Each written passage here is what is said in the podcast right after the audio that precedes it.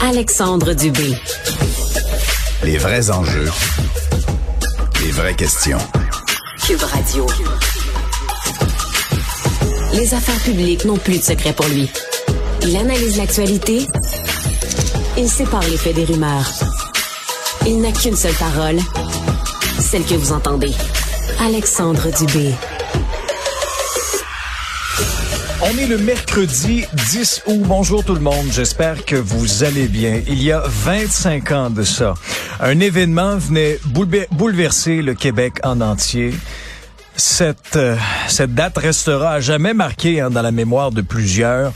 Il y a 25 ans, décédait l'animatrice et comédienne Marie-Soleil Touga et le cinéaste Jean-Claude Lauzon lors d'un écrasement d'avion. C'était dans le Grand Nord. 25 ans plus tard, marque la sortie d'un documentaire extrêmement touchant, très intéressant. J'ai eu euh, le privilège de le visionner hier. Documentaire intitulé Marie-Soleil et Jean-Claude au-delà des étoiles. Il est disponible à compter de maintenant sur la plateforme Vrai. Et euh, ben, on aura, euh, malgré la tristesse des circonstances, le grand bonheur de se remémorer ces deux personnes avec le chroniqueur du journal, Guy Fournier. Bonjour, Monsieur Fournier. Bonjour, M. Dubé. Merci beaucoup de, de nous accorder du temps aujourd'hui. C'est vraiment, vraiment apprécié. Parce que, M. Fournier, on va, on va prendre le temps d'en jaser ensemble parce que je veux, je veux vous entendre. Je veux vous entendre notamment sur la première fois que vous l'avez rencontré, euh, Marie-Soleil Touga. Euh, c'était, c'était pratiquement un coup du destin, hein, un coup du, un coup du hasard. Un coup de sort, en tout oui. C'était absolument, oui, c'était absolument un coup de sort parce que finalement, moi, je devais faire euh, peau de banane euh, à Radio-Canada. Finalement, j'ai déménagé le projet euh, à Télémétropole, mais à Radio-Canada, on avait fait des, des, des auditions et pour trouver un garçon, un jeune garçon et une petite fille. Et on avait trouvé Sébastien Touga, mais on n'avait pas de trouvé de petite fille. Et quand on a fait j'ai transporté le, sujet et le projet à, à, Télé, à Télémétropole. Euh, il fallait recommencer, évidemment, des auditions pour trouver une petite fille. Et c'est tout à fait par hasard, parce que c'était euh, Sébastien Touga, euh, le, jeune garçon, qui donnait la réplique pour, euh, pour l'audition. Et euh, on a fait des auditions, on trouvait pas la, la, petite fille. Puis tout à fait par hasard, à la fin de, l'audition, euh, je, je, dis à Sébastien, est-ce que tu as une sœur? Il dit oui, oui, oui, j'ai une sœur plus vieille. Et quand il dit j'ai une sœur plus vieille, je pense qu'elle avait 11 ans. Ça correspondait exactement à l'âge de la personne qu'on voulait avoir. Alors on a dit à Sébastien, ben écoute, euh, on va faire une audition avec elle.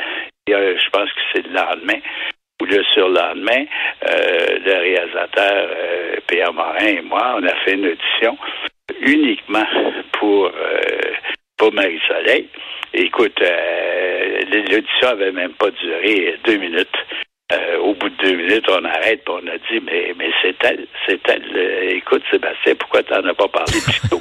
ben, il dit pourquoi j'aurais parlé de ma sœur? Moi, je savais pas exactement qui vous cherchiez.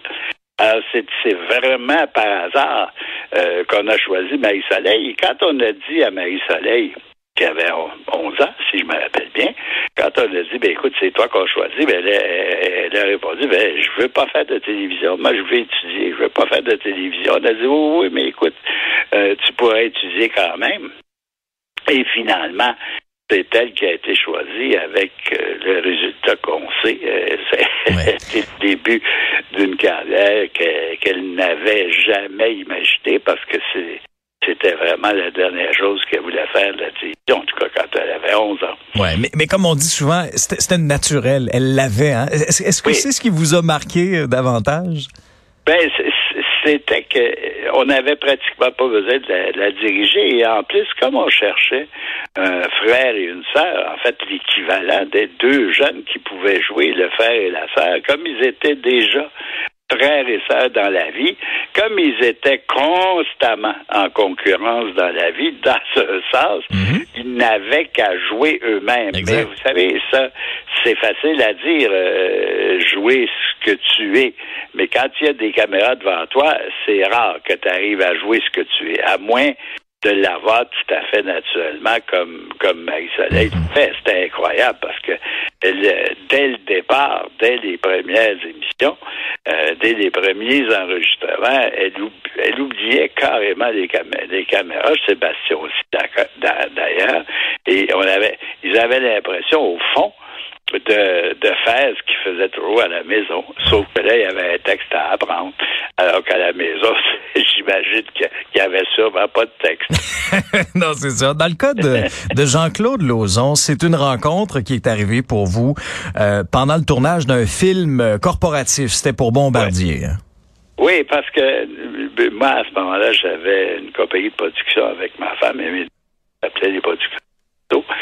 Et on faisait beaucoup de, de films de messages publicitaires. On faisait aussi euh, des ce qu'on appelle des films corporatifs, qui sont des films pour, euh, pour vendre une firme ou vendre euh, Oui.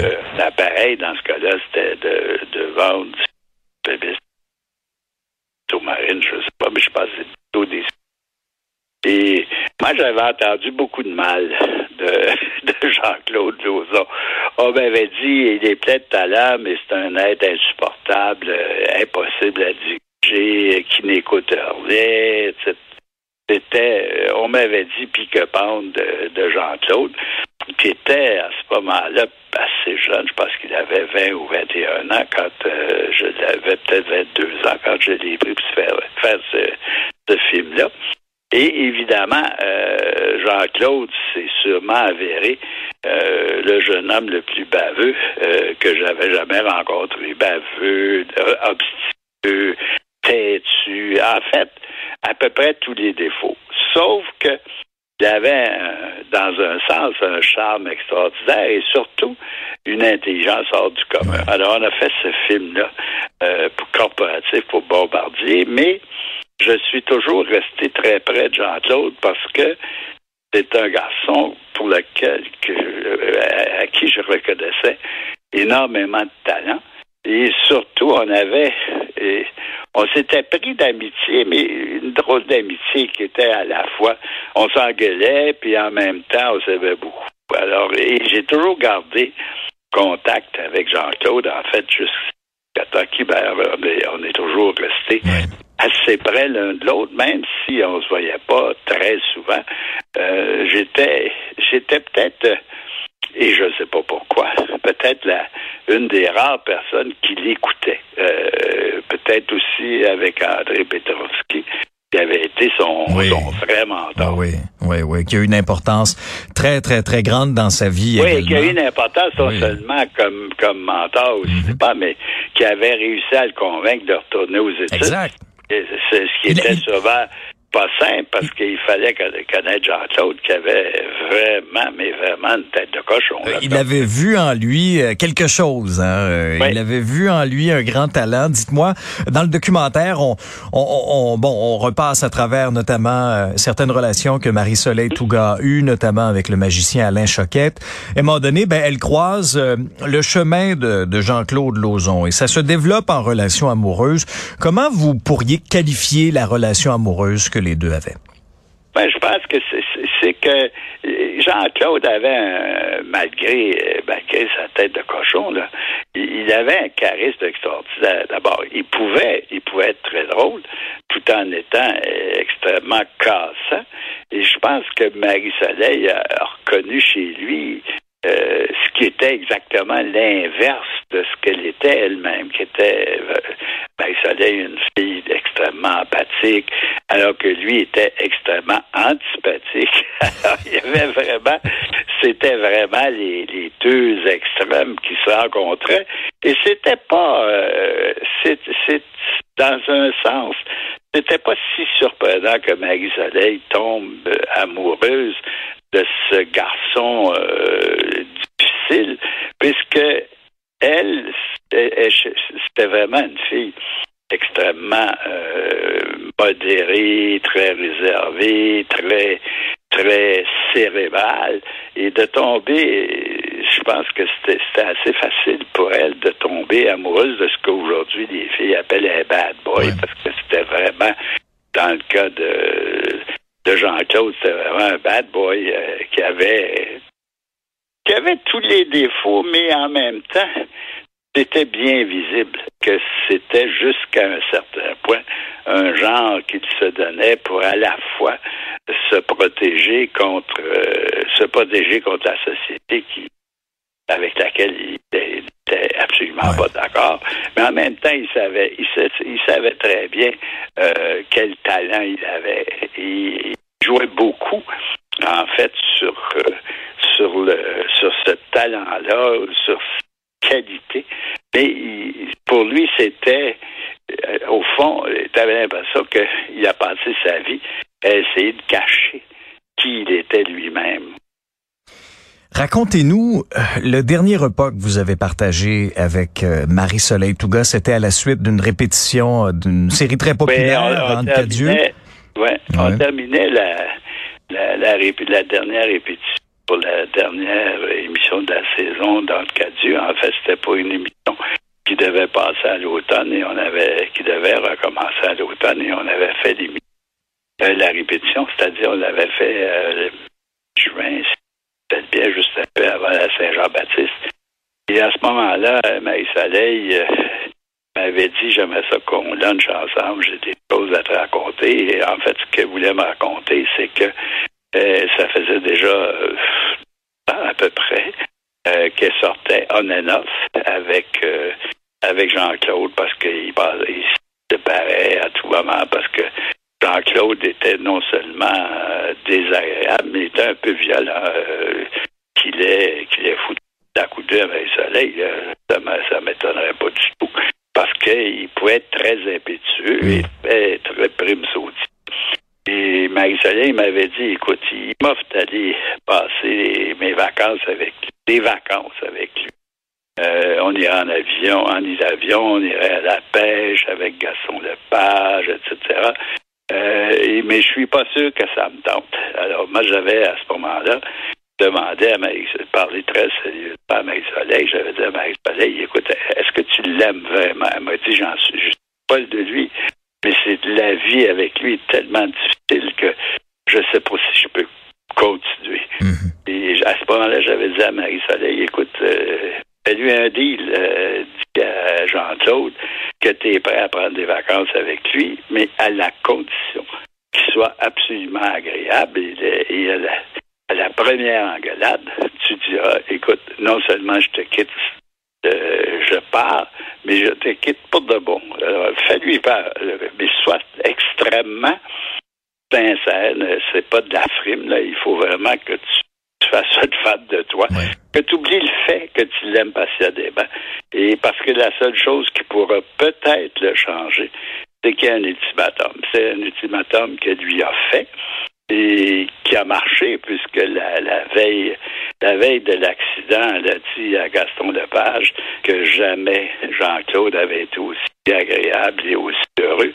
Euh, est-ce que c'est un hasard euh, de la vie? Je ne sais pas, mais au moins, je, suis sûr que qu'ils sont, en tout cas, Marie Soleil est sûrement morte heureuse parce que au fond, euh, elle aimait profondément Jean-Claude et c'était vraiment un match n'avait pas d'allure, mais qui, qui pouvait marcher parce que tu avais les deux extrêmes qui se retrouvaient ensemble. Et le feu, et, le feu et l'eau, là. C'était vraiment à ce point-là.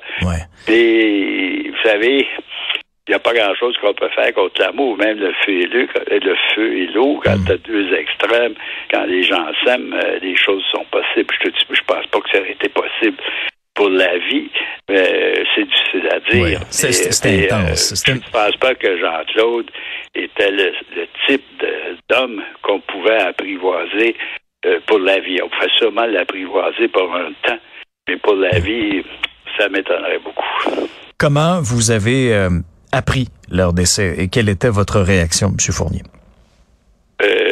assez, assez terrible parce qu'on était il était à peu près deux heures et demie, trois heures. Le dimanche après-midi, j'étais à la campagne et le téléphone a sonné. J'étais dehors, et, mais j'ai entendu le téléphone sonner. J'ai couru, j'ai répondu et c'était euh, Louise Laparé qui était au téléphone qui me dit qu'il est arrivé quelque chose d'horrible. Et là, elle se met à pleurer. Et elle, disait plus rien. Ah, j'ai dit, criait Louise, Louise, parle, parle de ce qui est arrivé. Un malheur à Gaston, parce que je savais que Gaston était en voyage donc dans le nord du Québec. Puis elle répondait pas. Et à un moment donné, au bout d'à peu près, je sais pas moi, deux minutes, elle me dit non, c'est Jean-Claude. J'ai dit Jean-Claude, Jean-Claude, est-ce, qu'il t'est arrivé un accident, Jean-Claude, et à Maïs-Soleil? Et là, elle a lancé vraiment un cri de mort. Puis elle s'est mise à pleurer. J'ai jamais été capable de ressortir un mot de Louise, sauf que j'en ai conclu que ah oui, elle a fini par dire ils sont morts. C'est tout ce que j'ai réussi à sortir de Louise. Et euh, écoute, moi j'étais mais vraiment atterré. Et le, pire dans tout ça, c'est que euh, Louise Deschâtelet, qui revenait d'Europe la veille, euh, qui était un petit peu malheureuse parce que son mariage euh, allait très mal, alors moi, je l'avais invité à passer le week-end à la maison, à la campagne. Et quand j'ai que je suis descendu au bout de cinq ou six, cinq, dix minutes, je suis descendu et j'ai dit à Louise qui, se chauffait au soleil au bord de la piscine euh, que Marie-Soleil puis euh, Jean-Claude était probablement mort d'un accident d'avion. Et Louise, je me souviens, a lancé un cri épouvantable qui, qui résonne encore dans mes oreilles. Puis elle s'est mise à pleurer. Euh, je pense qu'elle a pleuré à peu près une heure. Parce que dans, pour Louise, Marie-Soleil, c'était dans un sens un petit peu comme sa fille. Mm. Euh, Louise n'avait pas d'enfant, elle n'avait pas, pas de fille. Ni garçon, en fait. Pas d'enfant, point. Et elle avait, euh, tout le long du tournage de, de Peau de banane, établi avec Marie-Soleil un rapport qui tenait presque du rapport euh, maternel. Euh, dites-moi en conclusion, euh, Monsieur Fournier, bon, il y a eu enquête du Bureau de la sécurité des transports. On comprend que Bon, l'incendie également qui s'est déclenché assez rapidement après l'écrasement est venu aussi compliquer un peu les choses. Dans votre esprit, est-ce qu'il s'agit le bel et bien, hors de tout doute, d'un accident? Oh oui, ça c'est hors de tout doute parce que euh, Jean-Claude était euh, un bon pilote. Et ce qui est, à cause de sa nature impétueuse, on a dit tout de suite euh, après l'accident, dans les jours qui ont suivi, on a un petit peu blâmé Jean-Claude en disant qu'il avait dû courir des risques qu'il n'avait pas dû courir, etc. Mais ça, ça c'est absolument faux parce que mal, parce que vous savez, même si Jean-Claude était un gars fantasque, il avait il, avait absolument pas le goût de mourir parce que je pense qu'il était convaincu qu'il avait devant lui un destin artistique euh, incomparable. À partir de ça, c'était sûrement, malgré ses côtés fantasques, euh, Jean-Claude avait surtout pas le goût de mourir. Guy Fournier, merci beaucoup d'avoir pris le temps de partager vos souvenirs euh, avec nous aujourd'hui. J'ai beaucoup apprécié euh, cet entretien-là. On a une pensée pour vous et pour tous ceux et celles qui ont beaucoup aimé Marie-Soleil Touga et Jean-Claude Lauzon. Et il y en a eu plusieurs. Ah oui, oui, c'est clair. Merci beaucoup, Monsieur Fournier. Merci. Vous écoutez